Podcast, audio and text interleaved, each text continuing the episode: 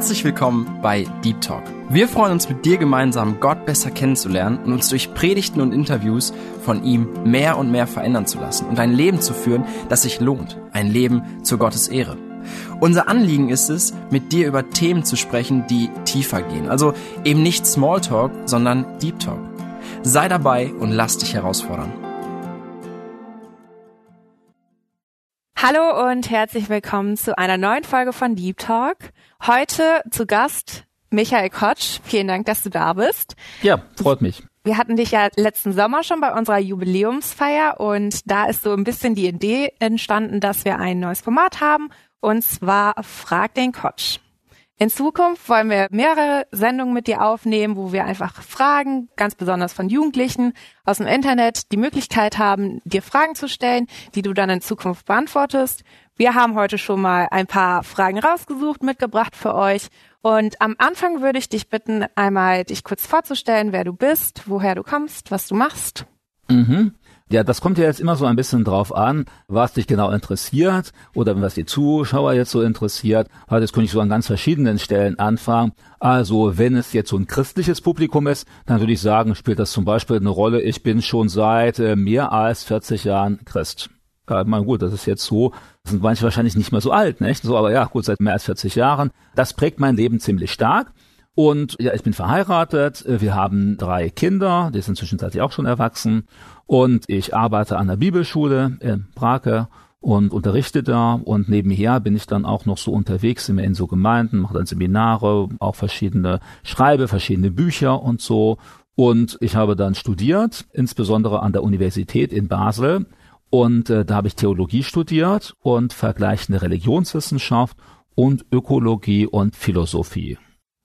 Okay, du mhm. hattest jetzt schon gesagt, du bist an der Bibelschule Brake, aber ich habe mhm. schon gehört von anderen Leuten, dass du aber auch extra noch irgendwo unterwegs bist. Ja, genau, das stimmt. Also im Laufe der Jahre war ich auch an verschiedenen anderen Bibelschulen so nebenher. Also mhm. das heißt, ich bin ja eigentlich hundertprozentig da, habe auch mein ganzes Programm dort, mhm. aber so nebenher, wenn das äh, sich anbietet oder wenn das eben auch von der Schule gewünscht wird, dann habe ich da und dort immer noch mal so Kapazitäten frei. So hatte ich dann zum Beispiel über vier Jahre an der STH, Staatsunabhängige Theologische Theologische Hochschule in Rien bei Basel dann unterrichtet, Kirchengeschichte. Oder ich unterrichte dann auch nochmal am Buzer Seminar. Das ist äh, auch so eine Ausbildungsstätte, so bis zum Master kannst du da die Ausbildung mhm. machen. Äh, oder auch bei der Bibelschule Breckerfeld unterrichte ich jetzt. Ich hatte ein paar Jahre lang bei der EWAG, Evangelikale Akademie in Wien unterrichtet. Äh, und ich unterrichte auch bei der Mennonitischen Bibelschule in Bielefeld. Wo ich tatsächlich auch Schülerin bin. Ah, ja, ja dann, dann sehen wir uns dann nochmal wieder hier. Ja, bestimmt. ja. Genau. Wir haben ja jetzt hier ein neues Format und du hattest schon gesagt, dass du mehrere Anlaufstellen hattest und schon jahrelange Erfahrung. Aber ganz salopp gefragt, was qualifiziert dich denn hier jetzt, die ganzen Fragen zu beantworten? Ja, das ist natürlich eine schwierige Frage. Ne? Also hm, wenn ich jetzt irgendein Sektierer wäre, dann würde ich sagen, ja, ich bin der Apostel oder der Prophet da gibt's ja so Leute. Nicht? Also ich weiß nicht, ob ihr die jetzt kennt, aber ich kenne so ja. Leute, also die treten dann auf und sagen, aber das ist bei mir halt nicht der Fall. Also ich bin jetzt weder Prophet noch Apostel, sondern einfach Christ, der sich da engagiert. Und ich würde sagen, vielleicht ist das eine hauptsächliche Qualifikation. Ich habe gesagt, dass ich sehr viele Jahre schon Christ bin mhm. und als Christ lebe und mich da auch einsetze und sehe, dass ich da wachse und dass ich die Bibel mehr kennenlerne und dass ich da mit Jesus lebe und mit anderen Menschen zu tun habe. Ich habe auch schon relativ viele Sachen so ausprobiert und auch über Jahre hinweg schon gemacht. Ich habe zum Beispiel per mehrere Jahre hinweg dann so Kinderarbeit gemacht. Mhm. Also jetzt nicht Kinderarbeit von, mhm. die Kinder müssen dann Steine klopfen, so das nicht, sondern Kinderarbeit in der Gemeinde, also ja. Kinderstunde oder sowas nicht gemacht. Und äh, ja, da habe ich dann Erfahrung gesammelt, wie man Kindern das Evangelium weitergibt. Mhm. Oder ich habe dann über Jahre hinweg so Freiversammlungen gemacht, also das heißt irgendwo in der Stadt mit Leuten ins Gespräch kommen über Jesus, über die Bibel, wie man so etwas Sachen machen kann. Mich interessieren auch sehr viele Sachen, weshalb ich dann regelmäßig dabei bin, eben Bücher zu lesen, mit Leuten mich zu unterhalten, neue Sachen zu erarbeiten. Das könnte man sagen, in gewisser Weise sicherlich auch die Erfahrung, die ich an der Bibelschule gesammelt habe, durch viele, viele Jahre unterrichten. Auch mhm. das könnte so eine Qualifikation sein. Und naja, grundsätzlich klar, dass ich jetzt Christ bin, denn ich gehe ja davon aus, dass wir alle, eben jetzt bei dir und jetzt bei mir auch, dass der Heilige Geist uns da ja führt, aber mhm. da kommt eben Erfahrung dazu, Studium dazu, Auseinandersetzung mit bestimmten Fragen. Mhm.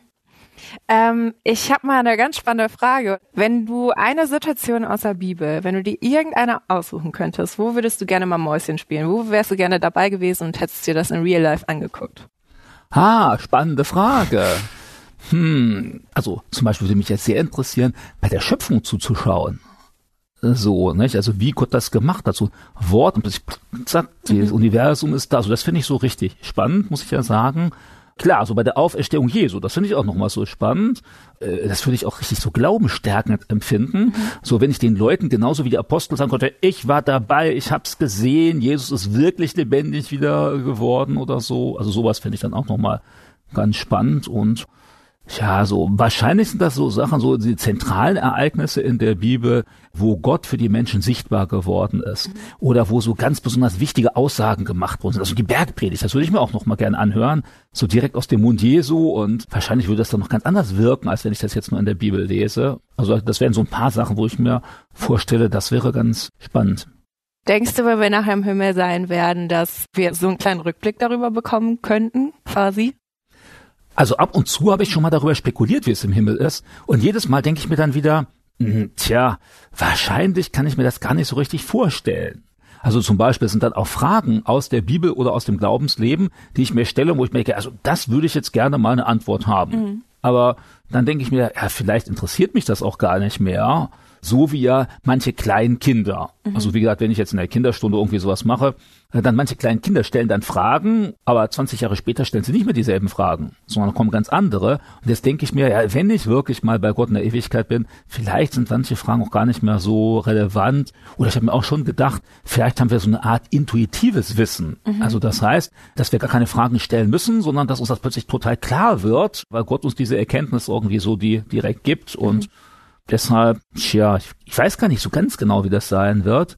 Und wenn ich dann in der Offenbarung lese, wo steht, wer es im himmlischen Jerusalem ist und so, dann muss ich sagen, auch da kann ich mir das gar nicht so ganz vorstellen, weil, also wenn ich das zum Beispiel meiner Frau jetzt vor kurzem mal vorgelesen habe, mhm. dann sagt sie, ja, Michael, irgendwie, so ganz schön gefällt mir das gar nicht im himmlischen Jerusalem, da sind zu wenig Bäume. Mhm. Ja, aber wieder goldene Straßen, Tore aus Edelstein und Perlen mhm. und so. Und das heißt, hey, also Michael, mir würde das viel mehr gefallen, so wie der Garten Eden, so mit Bäumen und Büschen und Blüten und so. Da habe ich mir auch gedacht, ja gut, weiß ich jetzt auch nicht, ne?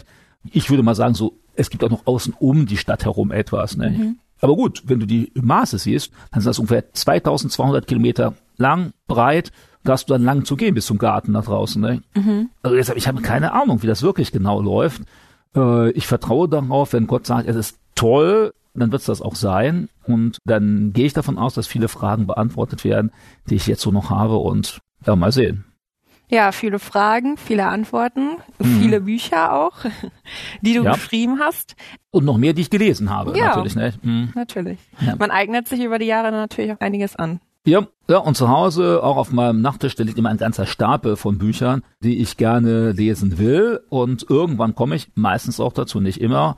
Manche stehen auch schon seit ein paar Jahren im Regal und äh, weil die Zeit dann dazu fehlt. Aber mh. Hm. was liest du denn momentan? Momentan lese ich gerade eine Biografie und zwar von einem Missionar aus dem 19. Jahrhundert, der auf den neuen Hybriden, also das heißt also im Pazifik missioniert hat. Mhm. Und das finde ich eine ganz spannende Sache. Und äh, was ich dann zum Teil auch richtig beeindruckend finde, der zieht mit seiner Frau auf so eine kleine Insel und da leben Menschenfresser. Mhm. Und äh, dann, nachdem er da so rund zwei Jahre ist, dann wollen sie ihn auch auffressen. Und seine Frau stirbt da, sein Kind stirbt da. Und so im letzten Moment äh, wird er gerade noch gerettet.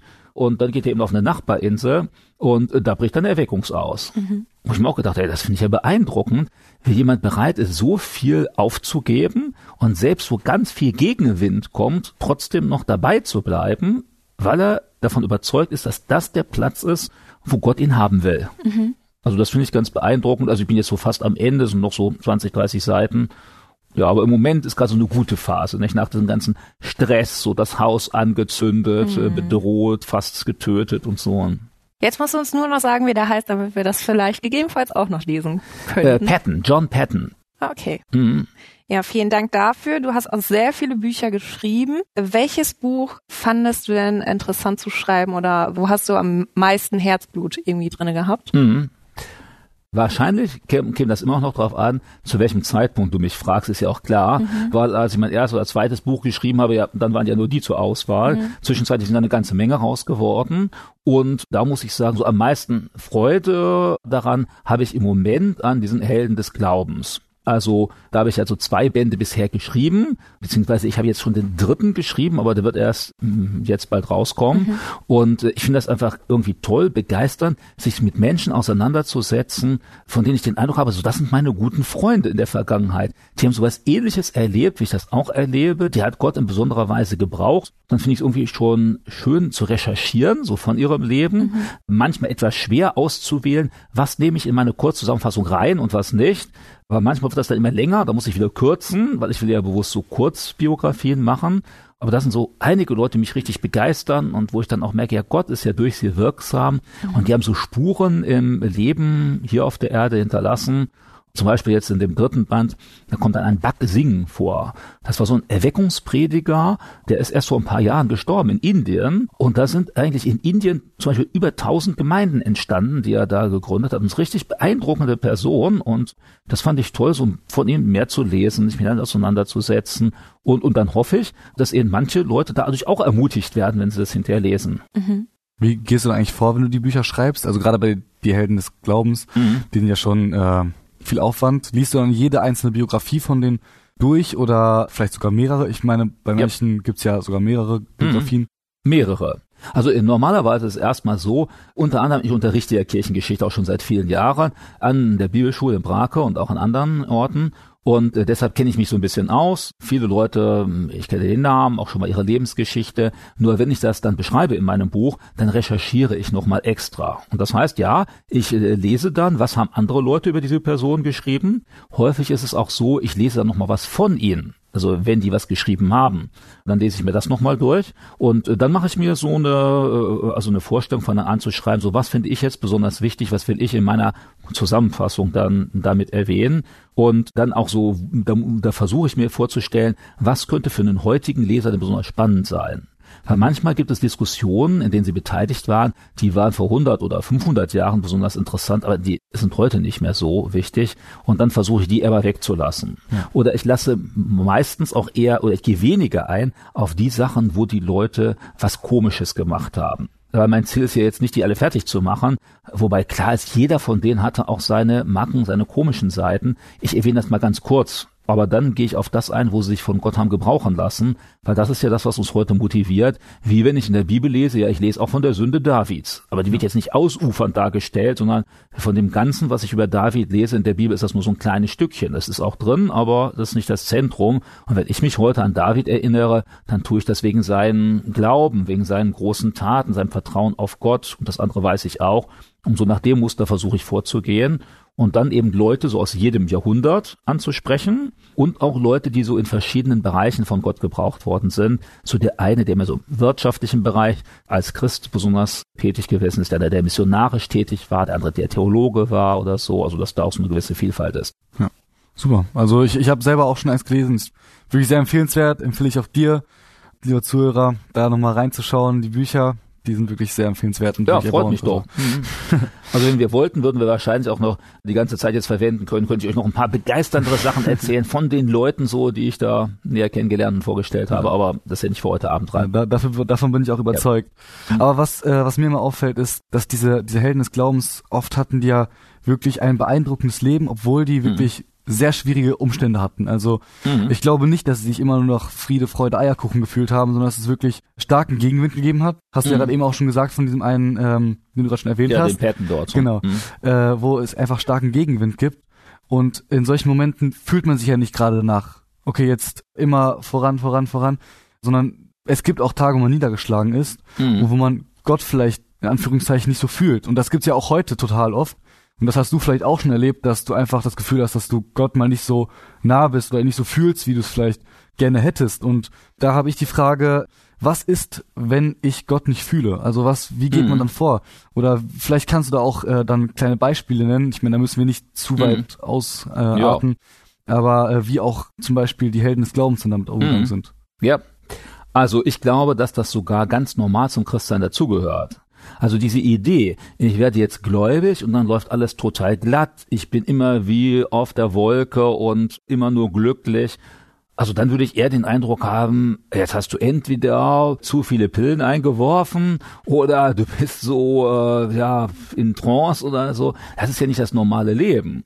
Und ja, bei den Helden des Glaubens, da fällt mir das auf, da ist das eigentlich bei fast jedem. Also jeder, auch der Leute, die wir heute dann als große Erweckungsprediger kennen oder so, die haben ihre Tiefpunkte gehabt, die Punkte von mal Verzweiflung, mal Zweifel sogar am Wort Gottes oder am Glauben oder weil sie so gelitten haben. Und das war Teil ihres Lebens. Und häufig haben sie dann hinterher sogar gesehen, äh, das hat Gott mitgebraucht, dass sie dadurch dann ein Vorbild für andere werden konnten oder dass sie manchmal dadurch auch gebremst worden sind, dass sie nicht übermütig geworden sind. Und äh, nicht nur die Leute in der Kirchengeschichte, das ist ja eigentlich genau dasselbe auch bei Personen in der Bibel. Also ich finde, wie wahrscheinlich viele andere Christen, auch so richtig imponierend das Leben vom Paulus. Und wenn ich mir das Leben von Paulus anschaue, dann war das aber eine ganze Kette von schwierigen Lebenssituationen, die er erlebt hat. Zwischendurch mal, boah, richtig viele Leute kommen zum Glauben, aber dann sehe ich zum Beispiel in Ephesus. Also dann lesen wir ja, da hat sich so eine ganze Gruppe zusammengerottet unter dem Silberschmied, nicht, der da beschrieben wird. Und dann haben die stundenlang aus voller Kehle geschrieben, großes Idealer von Ephesus. Und dann wollten sie in Pausen alle umbringen. Also ich glaube, dass das kein angenehmes Gefühl war unter den Leuten. Oder dann ist er in Lystra. Was ich so eine ganz seltsame Geschichte finde, dann kommt er nach Lystra, lesen wir in der Apostelgeschichte, und als er da ankommt, dann wollen ihn die Leute als Gott anbeten. Also die sind schon dabei, oh, das Opfertier zu holen und äh, den anzubeten. Und als er ihnen sagt, halt, halt, betet mich nicht an, dann sind in der Zwischenzeit ein paar Leute gekommen, Juden aus dem Nachbardorf, und dann steinigen sie den Paulus. Und als sie denken, er ist total tot, ja, dann lassen sie ihn liegen. Und ich bin mir ziemlich sicher, dass Paulus sich da nicht wohlgefühlt hat, dass das kein tolles Gefühl war. Das glaube ich auch nicht. Also das ist auch auf keinen Fall. Ich meine, ja. äh, es ist auch total ermutigend, das zu lesen, dass gerade so ein Paulus dann auch so geht, ne, der dann mhm. äh, so völlig eigentlich total, also ganz ehrlich, man ist ja, man ist ja bewusst, dass Paulus wirklich ein Leben gelebt hat, das wirklich geistlich ist und ja. wo was eigentlich nahezu makellos ist. Natürlich nicht makellos, das ist dann wäre ja kein Mensch mehr aber gewesen. Aber eben auch mit Kämpfen und auch mit Sachen, wo er sich niedergeschlagen fühlte. Ja. So im zweiten Korintherbrief zum Beispiel, da sind einige Stellen, da sagt er, und darum lassen wir uns nicht entmutigen, weil er gerade in so einer Phase ist, wo er mit Entmutigung zu kämpfen hat, weil die Gemeinde in Korinth, wo er richtig viel Zeit investiert hat, die sind Irrlehrern nachgelaufen. Und deshalb hat er ja den ersten Korintherbrief geschrieben. Das waren so Übergeistliche, die meinen, boah, können wir nicht so in Zungen reden und können wir nicht so prophezeien, wir sind doch viel besser als der Paulus. Und jetzt gehen die vom Paulus weg und folgen diesen Irrlehrern nach. Und der Paulus, der leidet richtig darunter. Er, er hat so viel Zeit investiert und jetzt hören die nicht mehr auf Gott, sondern auf diese Irrlehrer. Und dann leidet er darunter. Da schreibt er dann den zweiten Korintherbrief hinterher noch und da schreibt er das auch direkt drin. Und da merken wir eben, da kommt auch dieses Leiden, dieses eben nicht wohlfühlen und trotzdem hält er an Gott fest am Ende ist das ja sogar bei Jesus. Da sagen wir, ja, Jesus ist doch das ultimative Vorbild. Aber wie ist das zum Beispiel im Garten Gethsemane? Also im Garten Gethsemane, kurz vor seinem Tod, da betet er dann ja sogar, Herr, wenn es möglich ist, dann lass diesen Kelch an mir vorübergehen. Da lesen wir dann, der schwitzte Blut und Wassertropfen, weil er so sehr das auch nicht wollte, weil er sich schlecht gefühlt hat. Er wusste ja schon, die werden mich schlagen, die werden mich da ans Kreuz nageln. Und dann sagt er aber am Ende, aber nicht mein Wille, sondern dein Wille geschehe. Ja. Also es ist uns eigentlich gar nicht vorstellbar, was für Leiden er da auf jeden Fall durchgemacht ja. hat. Aber eben, wenn wir das sehen, dann ist ja gerade dann die Sache, da sehen wir, obwohl er gelitten hat, obwohl er sich nicht wohl gefühlt hat, trotzdem macht er das dann. Ja.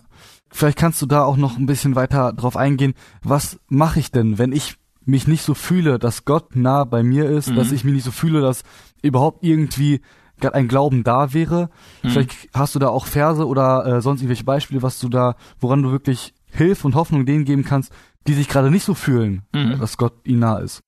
Mm, also ich glaube, ein erster wichtiger Punkt ist dabei, sich einzugestehen, dass man, wenn man Jesus jetzt nicht so nahe fühlt, wenn man in der Bibel liest und einen das nicht direkt anspricht, wenn man jetzt nicht so die große Freude hat, meinetwegen mit anderen über den Glauben zu reden, dass man dadurch nicht ein schlechter Christ ist.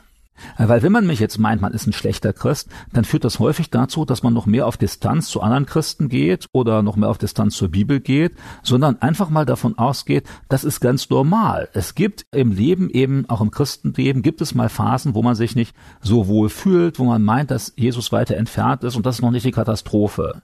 Sondern das ist jetzt eher, da ist man in so einer Krisensituation, da wird man dann angegriffen, wir können auch sagen, geprüft irgendwie im Glauben und dann zu sagen, ich mache das jetzt trotzdem weiter, obwohl ich im Moment nicht fühle, dass sich das so toll anfühlt. Übrigens, äh, für all diejenigen, die später nochmal heiraten wollen, da würde ich auch sagen, hey, pass darauf auf, wenn du mal heiratest, musst du es genauso machen. Denn auch in der Ehe wird das nicht immer so sein, dass du jeden Morgen aus dem Bett springst und sagst, oh mein Schatz, ich liebe dich, alles ist so toll sondern manchmal wird dein Schatz dich auch enttäuschen und du wirst dich ärgern darüber. Und manche Leute sagen dann auch, äh, ich liebe dich nicht mehr. Und dann, sag ich, dann müssen wir uns trennen.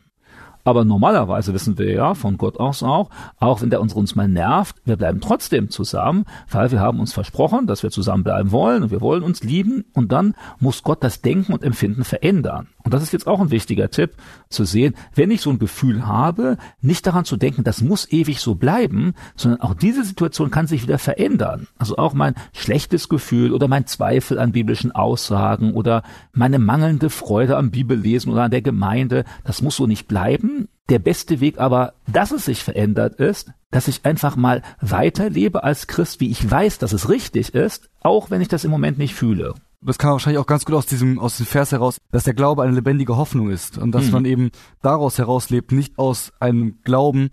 Der Unterschied ist vor allem, glaube ich, auch, oder weiß ich auch, dass mhm. äh, der, der Glaube, der in der Bibel immer wieder erwähnt ist, nicht das Gefühl ist, was wir heute unter Glauben verstehen, sondern es ist wirklich ein, ein Wissen im Endeffekt. Es ist mhm. ja, also es ist ja nicht, ich glaube, ich bin errettet, ich glaube, ich habe äh, ewiges Leben, sondern ich weiß, ich bin errettet, ich weiß, ich habe ewiges also, Leben. Äh, nicht Und, Glaube in Form von Vermuten. Ja, genau, sondern, was, was heute so verstanden wird total oft. Das griechische Wort, was da gebraucht ist, eben das heißt Pistoio und das wird in manchen Bibelübersetzungen auch vollkommen korrekt wiedergegeben als Vertrauen. Und Vertrauen ist eben nochmal etwas anderes als Wissen wie intellektuelles Wissen. Sondern hier ist ja gemeint mit so einer Art Glaubenswissen. Also ein Wissen, auf das ich aufbaue, was aber Konsequenzen in meinem Leben hat. Das ist damit eigentlich gemeint mit dem Glauben. Also wie, du bist jetzt in willsten Urlaub fahren, du bist vor dem Flugzeug und jetzt vertraust du darauf, dass der Pilot seinen Pilotenschein gemacht hat dass er nicht besoffen ist, dass das Flugzeug gut gewartet ist und so. Du hast das aber nicht alles überprüft, aber du vertraust darauf.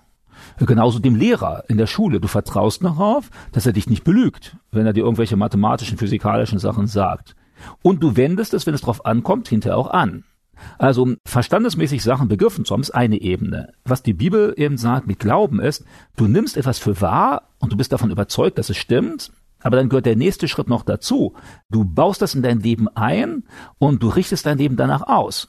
Also du kannst hundertprozentig überzeugt sein, Lügen ist schlecht. Und manche Leute, auch die gar keine Christen sind, sind auch überzeugt, Lügen ist schlecht. Aber sie lügen trotzdem.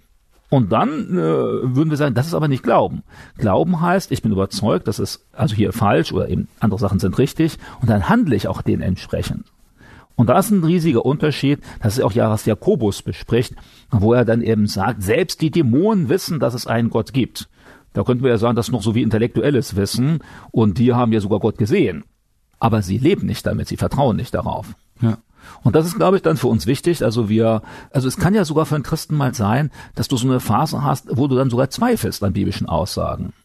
Und dann ist es gut, sich zu erinnern an das, was man früher mit Gott erlebt hat und was man früher aus der Bibel erkannt hat und zu merken, da war mir das doch klar und da habe ich doch schon erlebt. Ich habe gebetet und Gott hat eingegriffen und das kann dann helfen zu sagen, okay, auch wenn ich das jetzt nicht spüre, aber das war da und dann auch darauf zu vertrauen, dass Gott das auch wieder geben wird.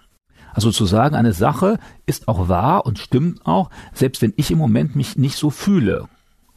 Mhm. Also ja, oder wenn ich jetzt wieder auf die Ehe beziehe, wenn du morgens aufstehst und hast dich total über deinen Ehepartner geärgert ist die Frage, bist du noch verheiratet oder nicht? Ja, klar bist du noch verheiratet. Und genauso ist das hier auch. Also wenn du jetzt äh, denkst, Jesus ist weit entfernt, Jesus hat doch gesagt, ich bin bei dir. Und er hält ja daran fest. Und auch wenn du es nicht fühlst, ist trotzdem da.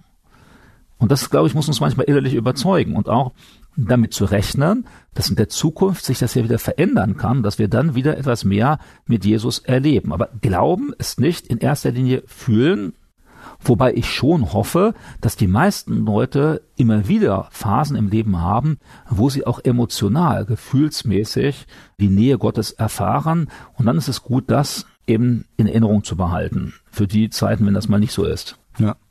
Ich glaube, damit hast du auch eine, eine Frage, die auch gestellt wurde, schon beantwortet. Und zwar die Frage Mhm. war, was ist, wenn man vom Kopf her weiß, was richtig ist, was man tun sollte, aber die Gefühle es nicht zulassen. Zum Beispiel Ja. hat mich jetzt, sagen wir mal, eine fiktive Angelegenheit ist nicht so, Johanna hatte mich äh, beleidigt, sie hat mich dann aber um Vergebung gebeten und ich stehe jetzt eben in der Schuld, ihr zu vergeben. Ja. Und ich weiß, es wäre richtig, ihr zu vergeben, Mhm. aber ich bin eigentlich noch total gekränkt im Herz.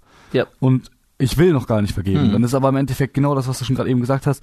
Ich weiß ja. Ja. was das Richtige ist und trotzdem daraus heraus dann äh, Mhm. trotzdem zu vergeben, auch wenn es vielleicht schwerfällt.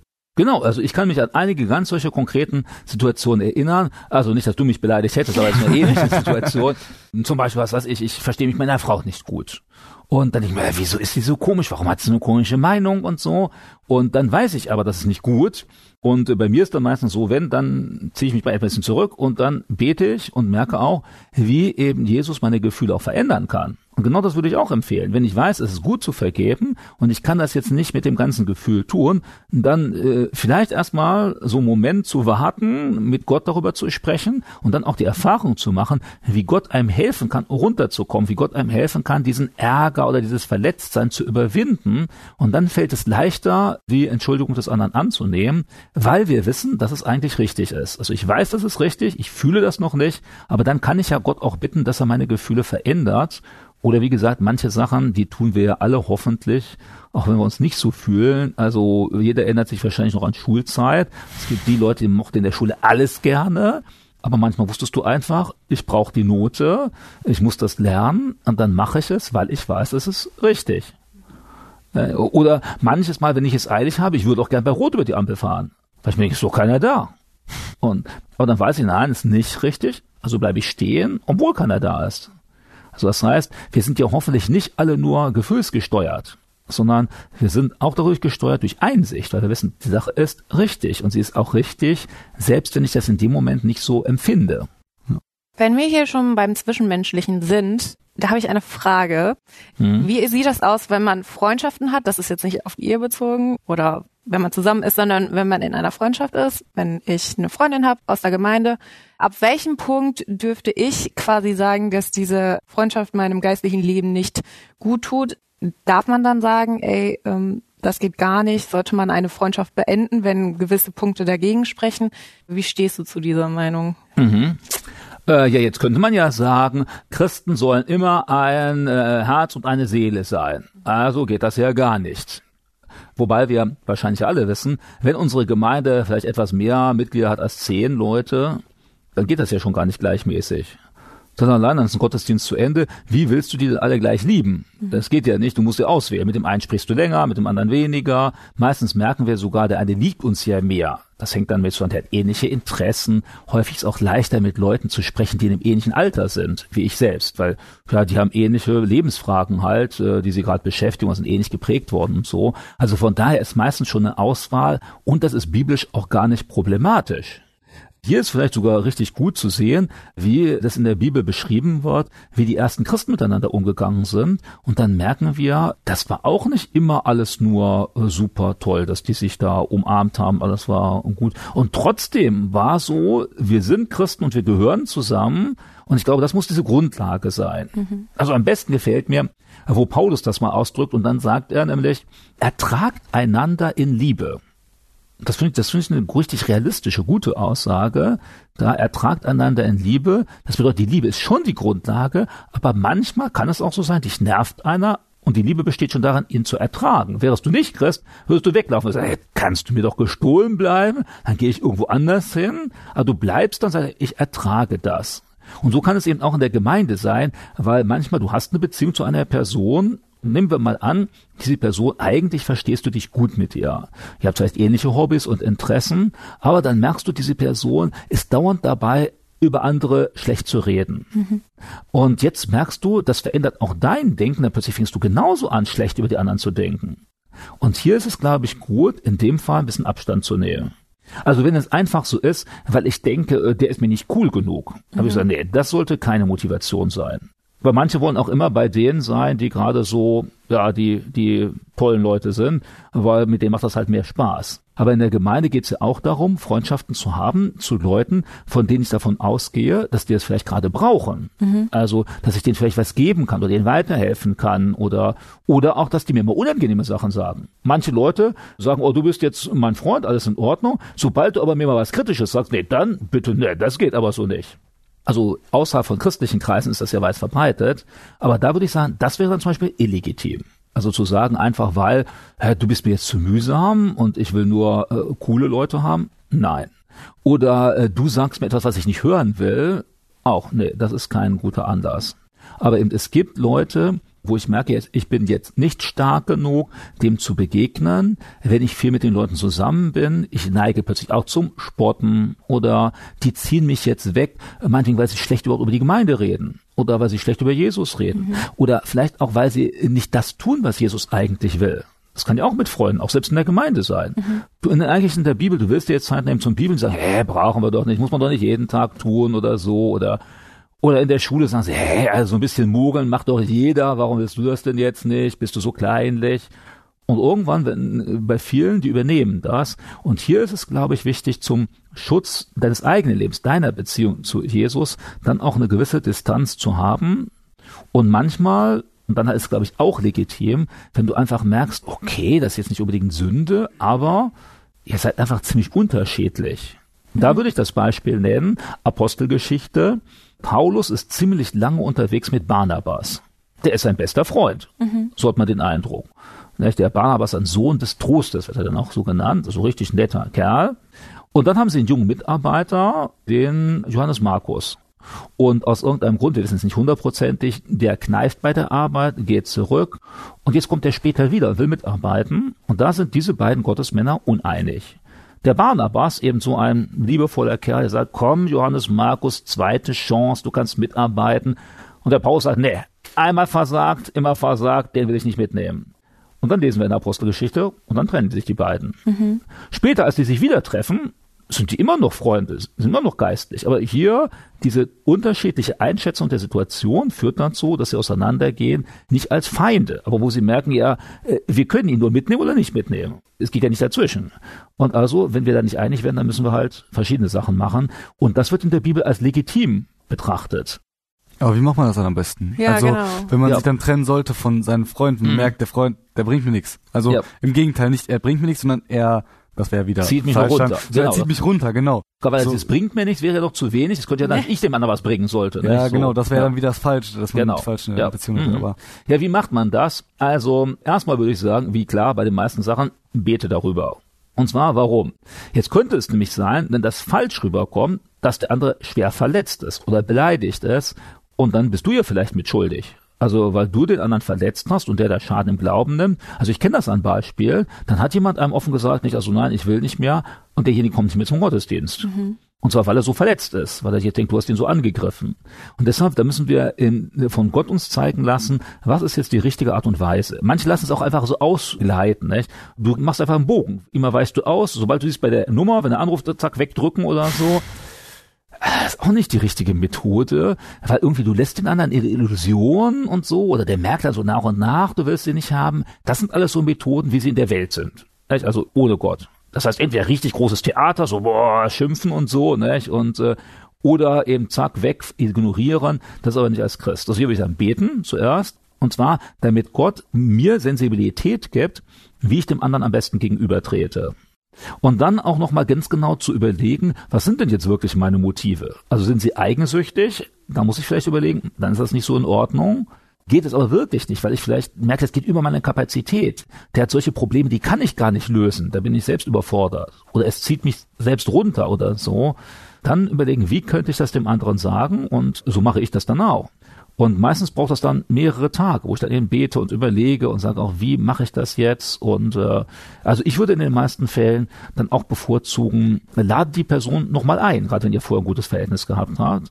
Weil bei einer Einladung hast du mehr Möglichkeit, so mal von face to face dem anderen das so zu erklären. Wenn das jetzt nur so zwischen Tür und Angel in der Gemeinde ist, irgendwie der hat ja kaum Möglichkeit darauf zu reagieren. Und so kann man ein bisschen mehr darüber sprechen. Also gerade wenn man schon eine engere Beziehung hatte, beten, vorbereiten, Weisheit bitten darum und dann erklären und möglichst auch so erklären, dass der andere versteht, für mich ist das aus dem und dem Grund ein Problem und ja, also so würde ich das machen. Und das bedeutet ja auch nicht, den Vorkommen, denjenigen Forum zu ignorieren, sondern einfach, ne, die Beziehung ist jetzt halt nicht mehr so intensiv. Und, und das ist erlaubt. Also manche fühlen sich auch so gezwungen, wenn man irgendwie eine Beziehung angefangen hat, muss ich die bis zum Ende des Lebens weiterführen. Das ist ja nicht so. Deshalb habe ich ja das Beispiel genannt, jetzt der Paulus und Barnabas. Dann ist das eben jetzt auch mal wieder zu Ende, ist das ausgelaufen. Oder die ist eben, was ich da durchaus so eine schöne Aussage finde, ich ertragt einander in Liebe. Also auch in der ersten Gemeinde, die haben sich auch nicht alle immer nur umarmt und waren alle nur Best Friends oder so miteinander, sondern da gab es eben auch Spannungen, unterschiedliche Sichtweisen. Wir lesen das dann auch, ja, dann als der Stephanus, der erste Diakon eingerichtet wird, dass sich dann die Witwen und die Bedürftigen aus griechischer Herkunft und die aus israelischer Herkunft gestritten haben. Das musste dann geregelt werden, die mussten wieder zueinander kommen. Und wenn man merkt, man hat sich jetzt falsch ausgedrückt, ja, dann geht es nicht am Ende darum, ey, warum hast du mich falsch verstanden, sondern dann geht es eben darum, dass man sagen, ja, dann Entschuldigung, es tut mir leid, dass ich dich da verletzt habe. Das wäre ja. eher die Antwort. Ja, da ist Liebe einfach der, der Hauptpunkt, ne? Also man sagt ja immer, genau. also steht ja auch geschrieben, so äh, die zwei wichtigsten Sachen, die ein Christ machen soll, ist an den Namen Jesus Christus glauben und aneinander lieben. Ne? Also genau. die Liebe ist einfach, und ich glaube, da ist auch die Liebe ein Riesenpunkt, um erstmal zu versuchen zu versöhnen, also mhm. in Liebe zu ermahnen, wenn es vielleicht eine Sünde ist, wirklich die einen runterzieht, ne, dass man genau. da wirklich durch die Ermahnung ist man versucht, dem anderen zu helfen, wenn man merkt, die Person zieht einen runter. In jedem Fall, das sollte zuerst da sein. Und wenn ich merke halt, ich bin zu schwach, ich lasse mich mehr von dem beeinflussen oder ich sage das und passiert trotzdem jetzt nichts, ja, dann gilt es eben, deine Beziehung zu Jesus ist jetzt, äh, muss geschützt werden, ist wichtiger, ehe du dich auch noch mit runterziehen lässt und dann Abstand nehmen, aber das stimmt. Und dieses, dem anderen das zu sagen, ist ja auch ein Ausdruck von Liebe. Ja, Manche denken Fall. jetzt, das sei ja böse. Warum habe ich denn jetzt so böse gesagt? Aber das ist ja, weil ich merke, da läuft etwas falsch. Das schadet dem anderen ja auch, wenn er so handelt. Und demjenigen das zu sagen. Und das braucht auch wieder Weisheit. Zum Beispiel, ich würde dann empfehlen, bei manchen Sachen erstmal nachzufragen. Also meinetwegen, da redet einer immer schlecht, nicht? Dann könnte man ja so sagen, also ich habe den Eindruck ganz häufig, wenn du über andere Leute redest, dann am Ende immer findest du die Punkte, die da nicht passen, die irgendwie schlecht sind. Wie kommt das? Hast du auch den Eindruck oder täusche ich mich da oder so? Also dem anderen auch die Möglichkeit geben, das, was ich jetzt wahrgenommen habe, äh, darauf eine Antwort zu geben. Und bei manchen Leuten ist es dann leichter so, als wenn du mit dem direkten Vorwurf kommst und sagst, hey, du Sünder, du hast was falsch gemacht. Dann sind manche so, die wollen sich verteidigen oder werden aggressiv. Mhm. Und so geht es dann manchmal leichter. Wenn dann allerdings keine Erklärung kommt und sich das bestätigt, dann muss man dann auch möglicherweise Konsequenzen ziehen. Ja. Denkst du, man sollte sich auch einmischen, wenn zwei Jugendliche untereinander befreundet sind und man mhm. merkt, dass sie sich untereinander nicht gut tun? Ja, also in jedem Fall würde ich sagen, doch. Mhm. Gerade wenn du, also wenn du jetzt gleichaltrig bist, ist das nicht immer so ganz einfach. Mhm. Also die Leute denken, hey, was, was willst du da so? Aber wenn du jetzt ein bisschen älter bist oder du bist sogar in der Jugendleitung, würde ich sagen, ja, in jedem Fall. Und zwar warum? Weil manche Jugendliche, denen das nicht so gut tut, manche merken das gar nicht und dann brauchen sie von außen eine Rückmeldung. Manche merken das, aber sie kriegen es nicht hin, sich da zu lösen, mhm. weil sie irgendwie denken, ah, das geht doch nicht und da ist doch mein Freund und so. Und ich habe ganz häufig beobachtet, dass dann eben äh, dieser Freund, der jetzt meinetwegen weg vom Glauben geht oder irgendwas falsch macht, dass der den anderen mitzieht. Mhm. Und da glaube ich, im Hinblick darauf, den zu schützen, dem zu helfen, ist es durchaus gut, sich mal mit der Person zusammenzusetzen und dann mal so durchzusprechen. Und hier würde ich es aber genauso machen. Zuerst einmal anzuhören. Also was denkt der denn? Also dann kannst, kann man ja fragen. So, ja, mhm. ihr seid gut befreundet, ist ja toll. So was macht ihr denn so zueinander? Und dann erzählt der und dann noch mal so konkreter fragen, ja, und eben, ich habe den Eindruck so häufig, wenn ich euch da beobachte, also ihr lästert dauernd rum oder ihr macht dauernd so und so und, und wenn er so, nee, nee, gar nicht und so, ja, dann muss man da weitergehen. Wenn er sagt, ja, eigentlich das stimmt, will ich ja auch nicht und dann vielleicht auch nachdenken, vielleicht solltest du mehr mit Leuten zusammen sein, die dich positiv aufbauen. Mhm. Wenn es ein Schwacher ist. Es gibt ja auch manchmal in der Jugend so starke, wo ich dann die Hoffnung habe, dass die den anderen wegziehen von seinem falschen mhm. Verhalten. Mhm. Aber von daher, ja, ich würde ja in jedem Fall sagen, ja, auch wenn unsere Gesellschaft das ja heute so ist, dann wird gesagt, bloß nicht einmischen, bloß jeden so lassen. Aber biblisch ist das nicht. Ja. Aber das ist ja eher so ein Ausdruck von, am Ende von Gleichgültigkeit. Nicht unbedingt, wenn der mir wirklich am Herzen liegt, ja, dann klar sollte ich darauf eingehen. Ja, und wenn möglich natürlich auch mit dem anderen sprechen, der, der, der nämlich ein problematisches Verhalten hat, weil der braucht ja auch Zuwendung, der braucht auch mhm. Korrektur Und jetzt nicht nur der, weil sonst steht er ganz isoliert da und dann Ja. geht er noch ganz schnell weg. Aber der soll ja auch wieder für Jesus gewonnen werden oder motiviert werden. Also wenn, dann am besten mit beiden sprechen, aber getrennt mit beiden. Weil wenn die zusammen sind, dann wird keiner so richtig ehrlich reden und dann besser mal mit dem einen, mal mit dem anderen.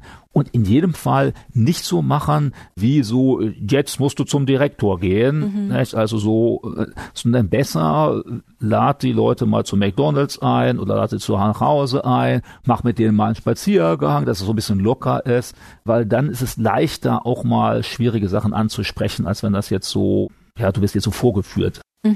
Aber das Problem ist halt auch manchmal, dass Menschen einen runterziehen, aber mit Dingen, wo man sich nicht direkt bewusst ist, ob die wirklich Sünde sind. Also, was mir jetzt direkt einfällt, ist nämlich ein, ein Beispiel, worüber ich letztens selber mit meinem Freund geredet habe.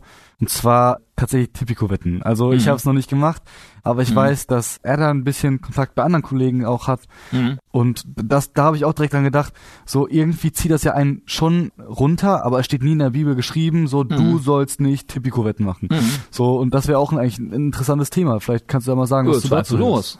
Also wir könnten das Ganze jetzt sogar noch geistlich machen. Also diese Wetten, jetzt sind Sportwetten, so, nicht? Dann, äh, jetzt könnte man ja noch sagen, hä, wir beten vorher, bevor wir so einen Schein ausfüllen und so und, und dann sagen wir noch, und wenn ich gewinne, spende ich 10% an die Gemeinde. Ja. Ja, dann ist das alles super, oder? Äh, Dann ist ja. kein Problem. Dann können wir sagen, oh, macht die ganze Gemeinde mit.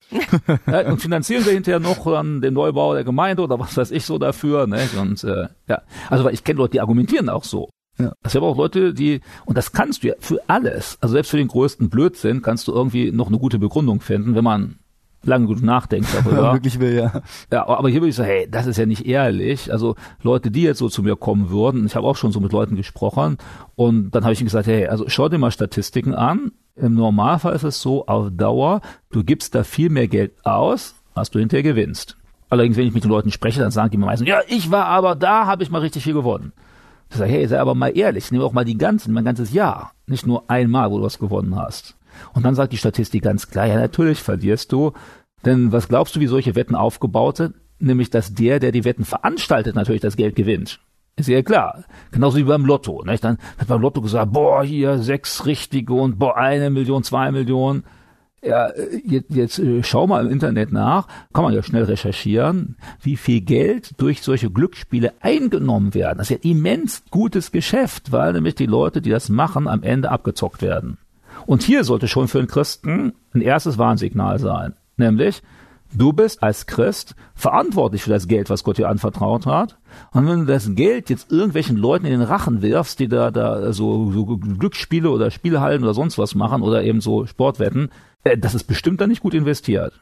Und diese Illusion, du wirst mir viel verdienen, wer so argumentiert, der ist meistens schon so stark da drin, dass er gar nicht mehr bereit ist, das objektiv zu überprüfen. Sonst müsste er sagen, ja, das stimmt ja gar nicht.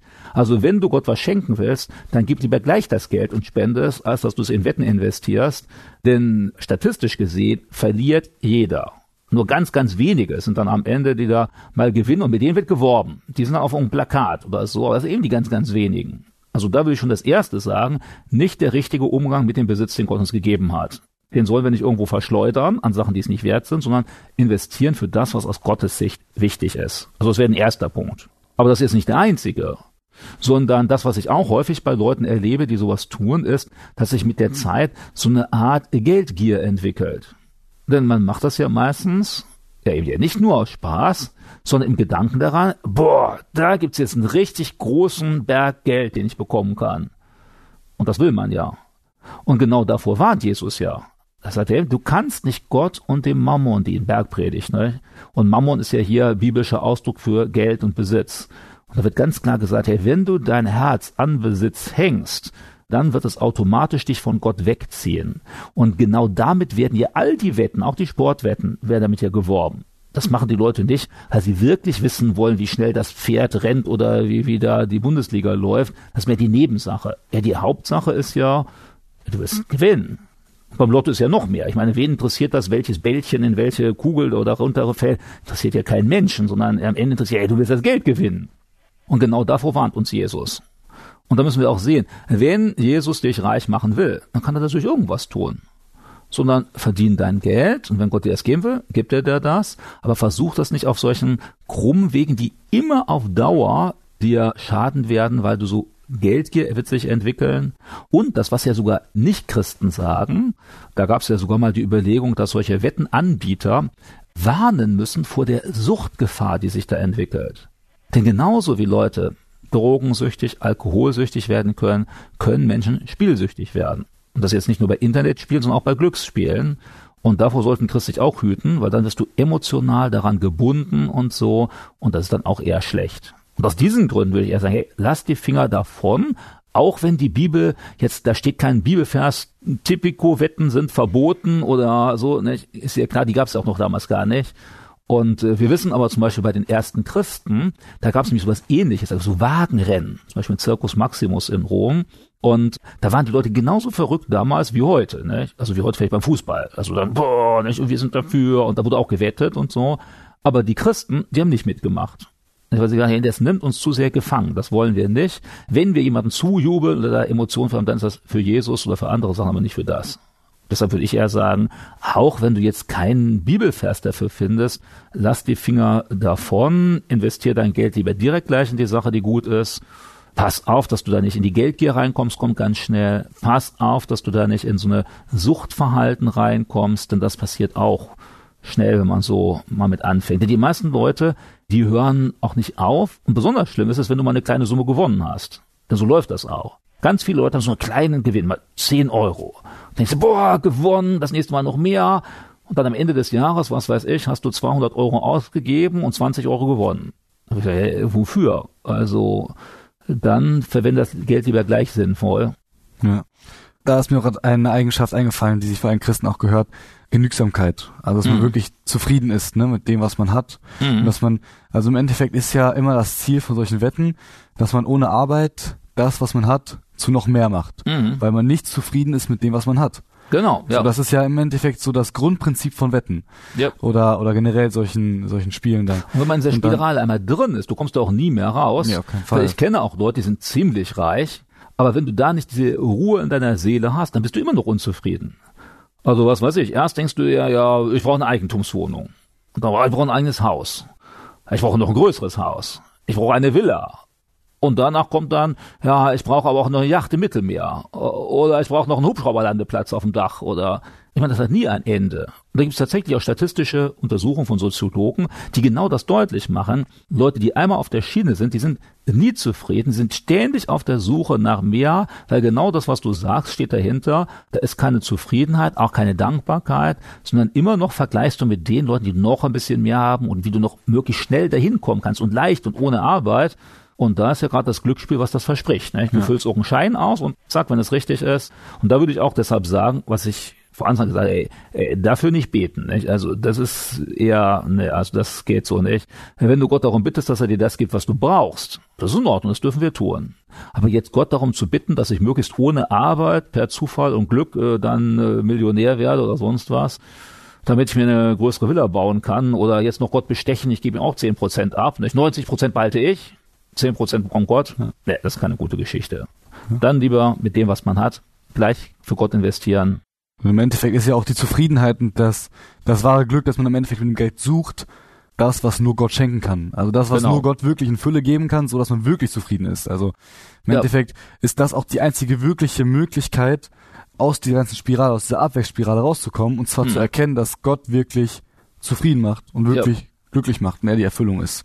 Ja, das haben wir zum Beispiel im zweiten Korintherbrief, finde ich das ganz toll, wie Paulus das dann beschreibt und er sagt, ja, ich bin zufrieden und glücklich in Mangel und im Überfluss und äh, als ich da gar nichts hatte zum Essen und als ich da verfolgt worden bin und so und, und dann kommt ja auch diese Aussage eben, sei dankbar in allen Dingen. Das meint ja genau das. Also ey, mit dem, was Gott dir geschenkt hat, freu dich darüber und sehe das auch als Geschenk an, statt ständig nur darauf zu schauen, wo es andere Leute gibt, die noch mehr haben, was du jetzt auch gerne haben willst. Denn am Ende wirst du damit, mit dieser Genügsamkeit, Bescheidenheit oder sowas, wirst du sogar glücklich werden, kannst du dich richtig freuen über das, was Gott dir schenkt als wenn du das immer nur vergleichst, du immer nur nach mehr schaust. Und meistens schauen Menschen, die so ausgerichtet sind, nach mehr an der falschen Stelle.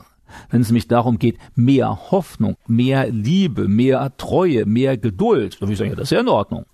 Aber meistens geht es ja nicht darum, sondern es geht um mehr Besitz, mehr Erlebnisse, weitere Reisen, mehr Freunde oder sonst irgendwas. Und das auf Dauer macht Leute nicht wirklich so zufrieden und glücklich. Und ich meine, das ist jetzt nicht nur, was ich sage, sondern was diese Leute selbst sagen. Ist ja so, wo dann so Interviews sind. Ich hatte jetzt gerade einen Artikel gelesen von so YouTubern, also die so richtig viele Follower haben und wo jetzt alle denken, boah, das ist ja super. Und diese ganzen Interviews haben gezeigt, dass die Leute total unter Druck sind, unter Stress sind. Mehrere von denen mussten sogar in psychiatrische Behandlung. Und zwar, weil sie ständig unter dem Stress sind, hey, wenn ich jetzt nicht wirklich cool rüberkomme, dann morgen habe ich vielleicht 10.000 weniger an Followern. Das macht einen immensen Druck und so. Und ich muss ständig richtig locker und cool wirken, weil sonst gehen die Leute halt woanders hin. Und das ist nicht wirklich, was die Leute glücklich macht, sondern wo sie sagen, also irgendwie, ich fühle mich richtig gefangen da drin. Ja, auf jeden Fall. Aber wenn man so drüber nachdenkt, macht das auch irgendwie Sinn. Trotzdem, ich kenne auch viele, die mir auch schon gesagt haben, so mein, mein größter Wunsch wäre eigentlich, mhm. so ich würde dafür bezahlt werden, einfach den ganzen Tag das zu leben, worauf ich Spaß habe. Mhm. Aber im Endeffekt ist es, das ist das die traurige Realität, ne? Dass, dass Menschen wirklich, also mhm. man, man kommt immer wieder auf den Punkt zurück, dass nur Gott wirklich zufrieden macht. Also genau. E egal von welchem Standpunkt man anfängt, und das ist einfach etwas, was man an Gott auf jeden Fall bewundern mhm. kann. Und dann kann man ja als Christ eben auch einfach mal anfangen, wenn man so ein Gefühl hat, zu sagen, so jetzt will ich bewusst mal umschalten und jetzt nehme ich mal meine Zeit und danke Gott mal für das, was ich alles bekommen habe. Und plötzlich merkt man, dass auch diese anderen Sachen viel stärker in den Hintergrund treten, wenn man sich darauf konzentriert. Und wenn man Gott darum bittet, dann wird er alle möglichen Sachen zeigen. Sagen, oh, da habe ich Leute, mit denen verstehe ich mich richtig gut oder ah, ich bin heute auch richtig satt geworden und oder irgendwie solche Sachen, die man sonst als selbstverständlich hinnimmt, die eigentlich ja Undankbarkeit Gott gegenüber sind. Und statt nur auf das zu schauen, was man eben gerade nicht hat, was vielleicht der andere hat oder so. Und ja, so ähnlich ist das zum Beispiel auch beim letzten Treffen von Jesus und den Jüngern am See Genezareth, also nach der Auferstehung.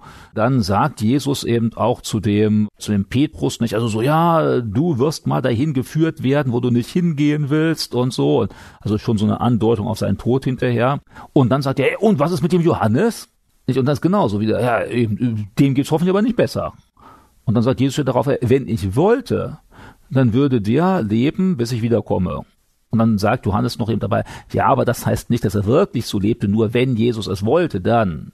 Aber da sagt Jesus auch, hey, kümmere dich um deine Sachen, schau doch nicht immer darauf, was andere haben und bekommen, sondern du hast deine Berufung von Gott und du hast eben auch dein Haus oder deinen Job oder deine Freunde und, und freu dich daran und sei Gott dankbar. Und dann wirst du plötzlich merken, du kannst damit viel, viel glücklicher sein, als wenn du ständig nur an die Dinge denkst, die du nicht hast.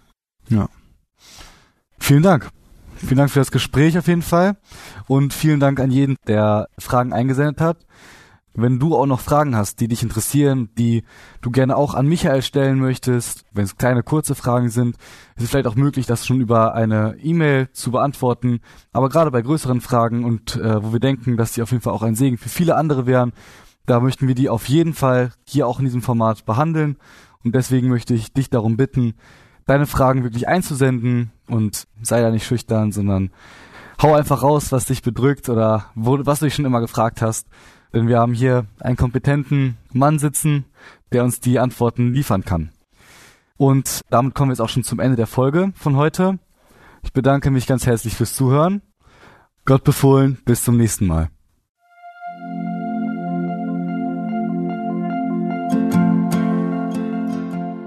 Schön, dass du heute dabei warst. Wenn es für dich ein Segen war und du etwas mitnehmen konntest, dann teile Deep Talk gerne mit deinen Freunden und fühle dich frei, auch uns ein Feedback zu schreiben. Wir würden uns da sehr darüber freuen. Wenn du heute zum ersten Mal dabei warst oder eine Sendung verpasst hast, kannst du alle vorherigen Sendungen auf Spotify oder auf Soundcloud finden. Mehr Infos über Deep Talk oder Segenswelle allgemein findest du auf www.segenswelle.de oder auf unserem Instagram-Feed, auch unter Segenswelle zu finden. Falls du Fragen und Anregungen, zum Beispiel Themenvorschläge hast, schreib uns gerne. Wir wünschen dir noch eine gesegnete Woche mit den Worten aus Kolosser 3, Vers 17. Und was immer ihr tut, in Wort oder Werk, das tut alles im Namen des Herrn Jesus und dankt Gott dem Vater durch ihn.